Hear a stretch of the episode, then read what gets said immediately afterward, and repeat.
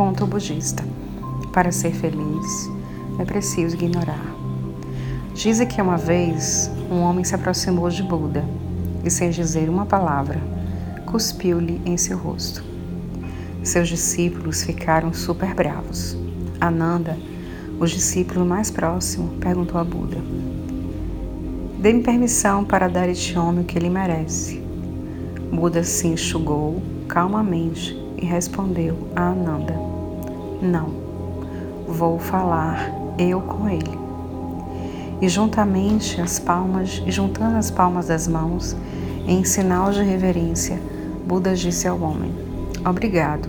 Com esse gesto, você permitiu que eu visse que a raiva me abandonou.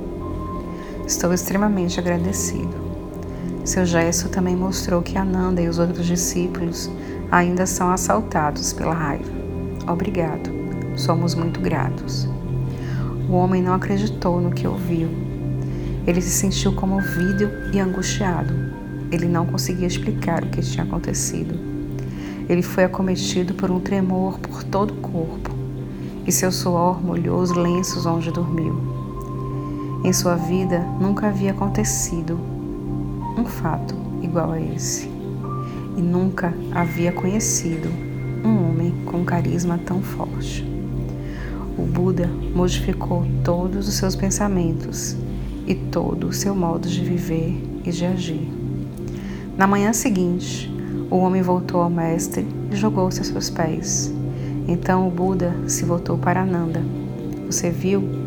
Esse homem voltou para me dizer algo. Esse gesto de tocar meus pés é a maneira dele me dizer algo que não poderia ser explicado em palavras. O homem olhou para Buda e disse: Perdoe-me pelo que fiz com você ontem. O mestre respondeu que não havia nada para perdoá-lo e explicou-lhe: Como o fluxo do Ganges faz com que suas águas nunca sejam as mesmas. Então, nenhum homem é o mesmo de antes. Eu não sou a mesma pessoa com a qual você esteve ontem, e nem mesmo aquele que me cuspiu está aqui agora. Não vejo ninguém tão bravo quanto a ele. Agora você não é mais o mesmo homem de ontem.